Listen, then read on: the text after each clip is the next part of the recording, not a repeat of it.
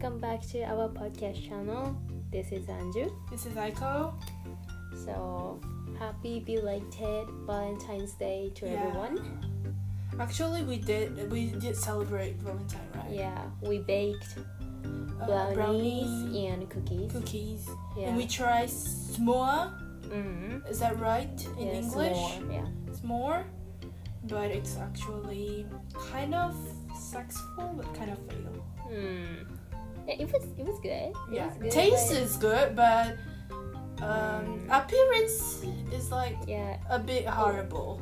yeah, disgusting. It Yeah. was. It was really disgusting. Yeah, and also like it's first time to use like common kitchen In our dorm. dorm. Mhm. So yeah. And everyone was staring at us Yeah. and looking like, what Okay, are they what doing? they doing? Like, Yeah. are they celebrating Valentine or So baking like, something? wow. Looked weirdos, but Yeah. we didn't really care because we were enjoying it. Yeah, So yeah, that's yeah, that's our Valentine episode. If you guys like celebrated Valentine's, mm, or like send a gift yeah, to we wonder. your partner or your Yeah. family. Yeah, by the way, like when we talk about Japanese Valentine, it's really obvious that the girls give to the boy the chocolate snack, chocolate baking things. Mm. Then actually, I really hate the Valentine event in Japan because we need to like bake for. We even do not sleep I the the um, day before Valentine Mm. because we need to make like 30 packages or more than that. yeah, Yeah. like we're we have like tomo choco, Yeah. which is like just like exchanging Yeah. chocolate or sweets the or yeah with yeah. girls or friends or whatever. yeah. So, and of course your crush or partners. Yeah. Like we want to impress them, Mm. so we tries hard to you know Yeah. yeah make us look great, like baker whatever. Yeah, but But yeah, that's kind of traditional Japanese style Mm. Valentine. A little bit chit chat, mhm. extra like episode about Japanese. Yeah, but let me uh, let us know uh, let let us know Mm. about like how your country celebrate the Valentine. or Or- January like yeah. what was how was your Valentine's Day? Yeah, Yeah, Yeah. it'll be so fun to hear that because everyone has different culture, different custom, Mhm. and whatever. Mhm. Okay. That's all for little chat. Today's surprisingly our Miss Anju was going to the salon, beauty salon, hair salon. Yeah. First time in Malaysia. Congratulations. Thank you so much. How was it? Um, actually, I was really nervous about it. Uh-huh. Like you can tell, you know, like the Mm. night before Yeah. today. You're saying that. Okay. Yeah, last night I was like Okay, freaked okay. out. You know, what's I don't know what's gonna happen, and I don't Yeah. know what like how much it'll Yeah, cost and yeah. stuff. Like I didn't know like anything about it. Mhm, Yeah. Then like I didn't even think about like what Mhm. color I should do. You know, like Mhm. generally I wanted to kind of go on the blonde, Uh-huh. but I don't know which blonde. Uh-huh. Did you know that there's a lot of options? Yeah. You know. Blonde is just not just one. Yeah, like It's a natural lot. blonde, Honey blonde, blonde. beige, whatever. I was like, okay, I don't know anything about it. Okay. Then I, I First time you dye your hair blonde. First time. yeah, this is my first time. Okay. Then, like, okay, I need to bleach my hair so my hair will get damaged, um, like more, Uh, and my scalp will be like disaster. yeah. Natural disaster. Yeah. So I was really nervous about it, but like I went to number 76, Mhm. which is like Japanese Yeah. salon. Yeah. Yeah, I think it is in Tokyo and Jakarta, there's Jakarta and, Jakarta. and Singapore was it? Singapore, yeah. It's kind of like worldwide. Mhm. So I went there. Then I told the what was that senior Manager, uh, senior stylist. yeah senior stylist to like just told them and told them I want to go on a blonde. Then I want to bleach my hair. Then I showed some pictures Mhm. of you know some girls that have blonde hairs Mhm. then I asked them like I don't I want to go on a blonde but I don't know which one matches to my skin Mhm. tone and stuff like that and but they were really kind and Mhm. they told me okay this one should be okay this Mhm. one looks weird or whatever Mhm. like they were really honest Mhm. but uh, for me, like personally, I really like the stylist, like haircut, hair cutter. I would say I don't Mm. know, like, but I I really like the person that really honest because if they just saying okay, everything's look good for you, so it's you know I cannot believe them Mhm. in that case. So Yeah. I really like the person that can be honest. Like, okay, this one it's look weird, so Mhm. you better go this Yeah. way or something. they were Yeah. they were so helpful Yeah, yeah. actually like they told me like about like everything step by step you know how to trim Mm-hmm. Yeah, yeah. or how to yeah. do like how to like care yeah apply treatment whatever so they were really helpful and i really liked them Mhm. and but one thing One The- thing. one What's thing, what's that? price Okay. so i was expecting i have like middle medium Uh-huh. hair like Yeah.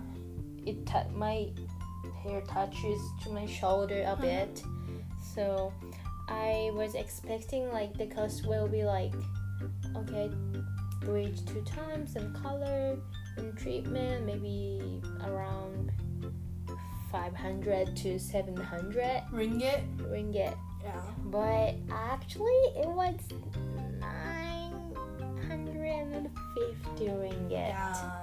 I also like when you texted me, Mhm. like uh, when she goes to the salon, I was with my friends, uh, like waiting in cafe.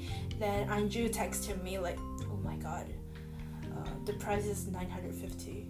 I was okay. Oh my god, w- Yeah. why it's happened? Like I thought, I thought the salons is Mhm. like gonna, you know, like they scam you. Mm, I and, know. and just I text her. Okay, is that true? Mm, uh, do- yeah, do she you-. Do you really um like ask to them what they like doing for your hair? Then Mhm. it's gonna be like nine hundred fifty. Then Yeah. I text her, but so I was really surprised Mhm. because yeah, yeah, you know, like I, this is my, because this is my first time, so I don't know like how much it'll cost, yeah, like yeah. normally Uh-huh. in general. Mhm. So, I I still don't know, but it was really Yeah. expensive for me, Yeah. you know, as a student, Uh-huh. and I have no job. Uh-huh. So, yeah, it was really um, exciting but um, stressful for me. Yeah, I was there.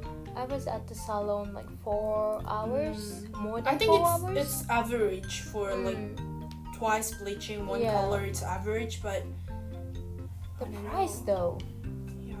Yeah, It's- Japanese yen, it's like three Thirty thousand. three thousand. Yeah, thirty thousand yen. Yeah, it's expensive, right?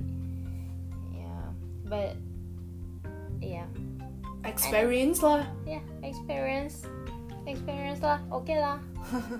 You know, yeah. It is what it is. Then I'm satisfied with my hair. Yeah. So for those who listen to the podcast, if you wonder how Anju looks in blonde, just go to My Instagram account. uh, her Instagram account. Yeah.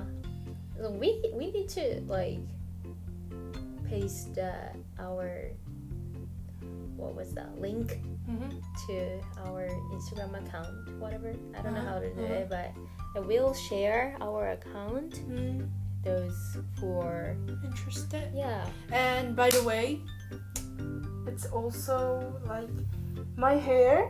I'm Aiko, by the way. Everyone know.